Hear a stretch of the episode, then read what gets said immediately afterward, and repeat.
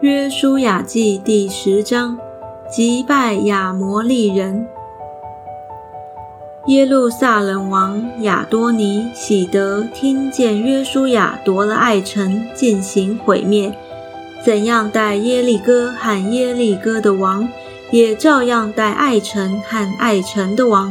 又听见畸变的居民与以色列人立了合约，住在他们中间，就甚惧怕，因为畸变是一座大城，如都城一般，比爱城更大。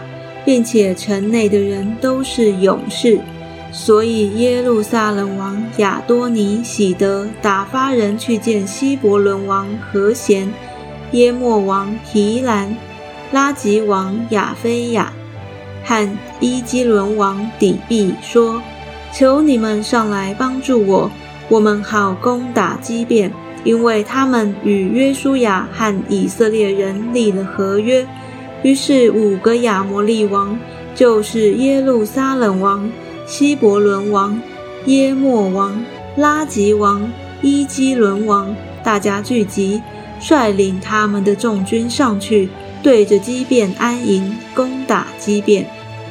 基变人就打发人往吉甲的营中去见约书亚，说：“你不要袖手不顾你的仆人，求你速速上来拯救我们。”帮助我们，因为住山地亚摩利人的诸王都聚集攻击我们。于是约书亚和他一切兵丁，并大能的勇士都从吉甲上去。耶和华对约书亚说：“不要怕他们，因为我已将他们交在你手里，他们无一人能在你面前站立得住。”约书亚就终夜从吉甲上去，猛然临到他们那里。耶和华使他们在以色列人面前溃乱。约书亚在基变大大的杀败他们，追赶他们，在伯和伦的上坡路击杀他们，直到亚西加和马基大。他们在以色列人面前逃跑，正在伯和伦下坡的时候。耶和华从天上降大冰雹在他们身上，直降到亚西加，打死他们。被冰雹打死的比以色列人用刀杀死的还多。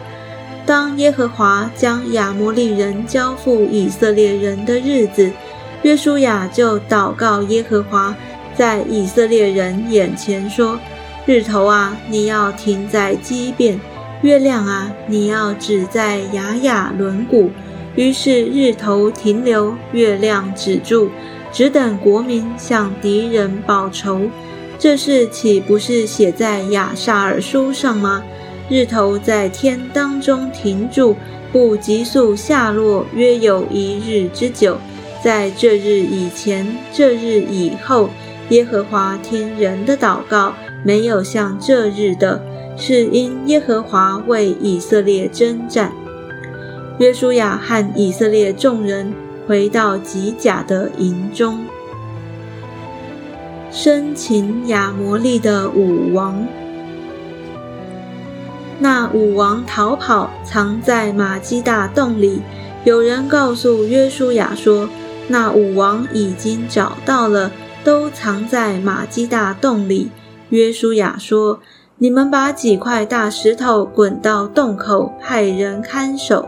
你们却不可单言，要追赶你们的仇敌，击杀他们进后边的人，不容他们尽自己的诚意，因为耶和华你们的神已经把他们交在你们手里。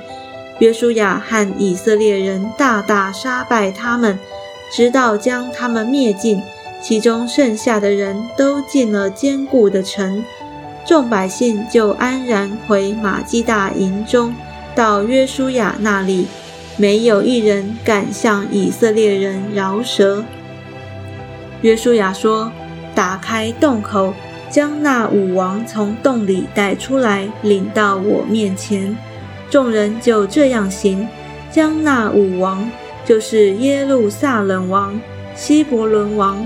耶莫王、拉吉王、伊基伦王从洞里带出来，领到约书亚面前，带出那五王到约书亚面前的时候，约书亚就召了以色列众人来，对那些和他同去的军长说：“你们进前来，把脚踏在这些王的颈项上。”他们就进前来，把脚踏在这些王的颈项上。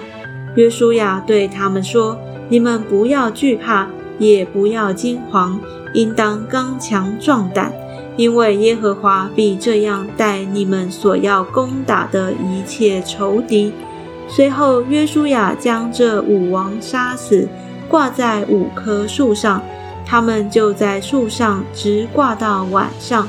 日头要落的时候，约书亚已吩咐人就把尸首从树上取下来，丢在他们藏过的洞里，把几块大石头放在洞口，直存到今日。约书亚攻取更多的城邑。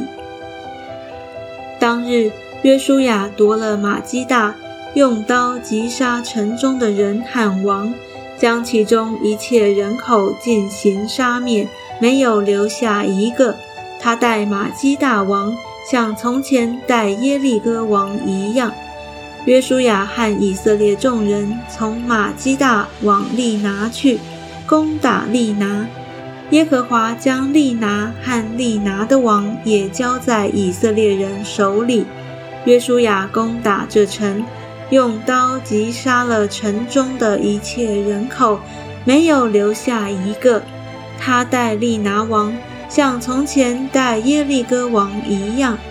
约书亚和以色列众人从利拿往拉吉去，对着拉吉安营，攻打这城。耶和华将拉吉交在以色列人的手里。第二天，约书亚就夺了拉吉。用刀击杀了城中的一切人口，是照他向利拿一切所行的。那时基色王荷兰上来帮助拉吉，约书亚就把他和他的民都击杀了，没有留下一个。约书亚和以色列众人从拉吉往伊基伦去，对着伊基伦安营，攻打这城。当日就夺了城。用刀击杀了城中的人。那日，约书亚将城中的一切人口进行杀灭，是照他向拉吉一切所行的。